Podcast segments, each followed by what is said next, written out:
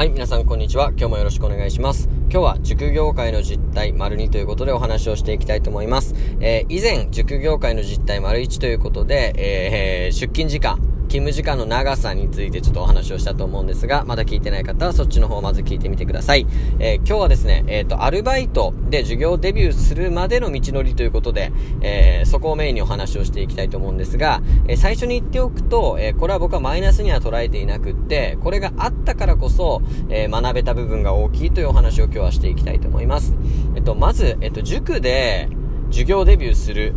までにどういう、まあ、壁があるのかっていうと、えー、まず本部校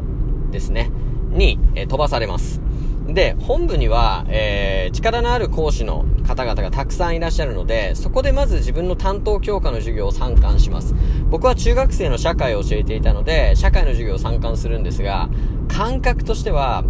林修先生の授業を生で見たような衝撃ですね。それぐらい圧倒的な授業を目の前で見せってもらえて、まあ、見せられ、見せさせられてですね、当時の僕の気持ちからすると、見せさせられて、えー、何が良かったかっていうのを伝えなさいっていう風に言われます。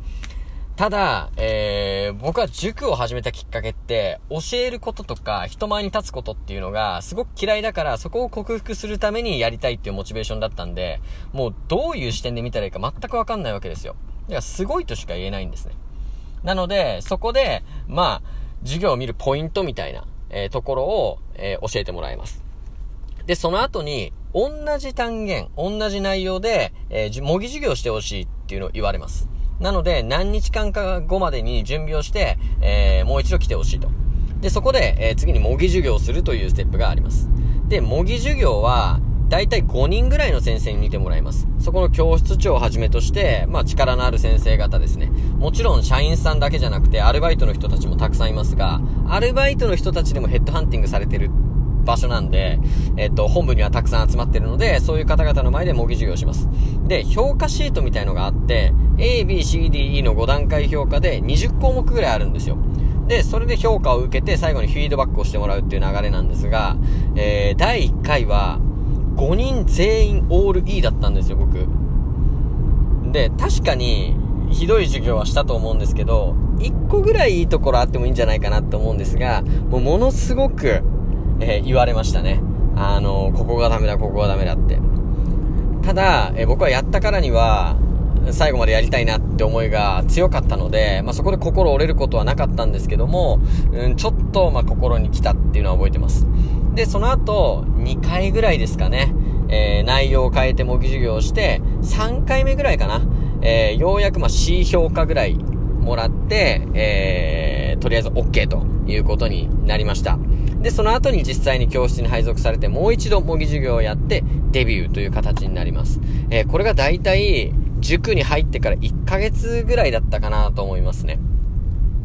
はい。で、えっと、最初はものすごいですね、あの、全部けなされて嫌な気持ちにはなったんですけども、まあ、あれがあったからこそ、えー、自分は責任を持ってやらなきゃいけないなっていう気持ちも、えー、芽生えましたし、まあ、授業デビューできたんじゃないかなというふうに思います。えー、それに、まあ、普段授業をしていて、えー、たまにですね、模擬授業大会みたいのも、えー、塾ではあります。これは事前に、えエントリーをして、え単元を決めて、え10分間ぐらいですね、え先生方を生徒役として模擬授業するんですね。で、順位を競うっていうのもあります。これも先生方の授業の質を下げないための工夫だなって僕は思うんですね。で、これもすごくいいなって思います。で、僕は塾に入って、まあ本当に休みもなくてですね、40連勤とかしてすごいきつかったんですけども、えー、バイトでも社員と同じ気持ちで、えー、やってほしいっていうことをすごい学んだんですね。あのー、やっぱり1授業を計算すると5000円ぐらい一人の生徒から、まあ、もらってることになるんですよ。で、自分の授業が5000円の価値があるかって考えたら、やっぱり、クオリティ低いなって思うことも結構あったんですよね。で、その度に、やっぱり5000円もらうに値する授業をしないといけないなっていう気持ちに僕はなっていったんですよ。で、え中途半端な気持ちで、まあ、できるバイトもあると思うんですけども、塾に関しては本当に生の生徒を教えて、合格に導かなきゃいけないっていう、もう本当究極の使命がありますので、もうそれできなかったら、もう失格なんですよね。なので、そこに向けて自分がどういうアプローチをしていくかっていうのは常に考えなきゃいけない状況、考えなきゃいけない環境が、えー、僕の塾はあったので、そういう意味では、えー、本当に、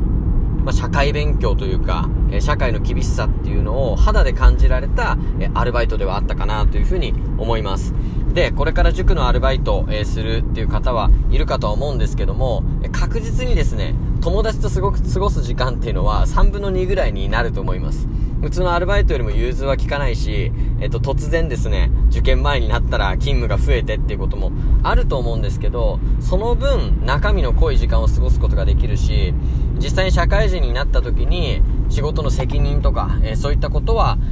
学生のうちから考えられるようになって、えー、役立っていくんじゃないかなというふうに思います。もちろんお金の面も時給1800円とか非常に高額ですので、えー、お金も貯まっていくし、やりがいのある仕事ですので、えー、もし、え今後塾やってみたい、アルバイトやってみたいって検討してる方は、え参考になればなというふうに思います。はい、ということで、え今日もご清聴ありがとうございました。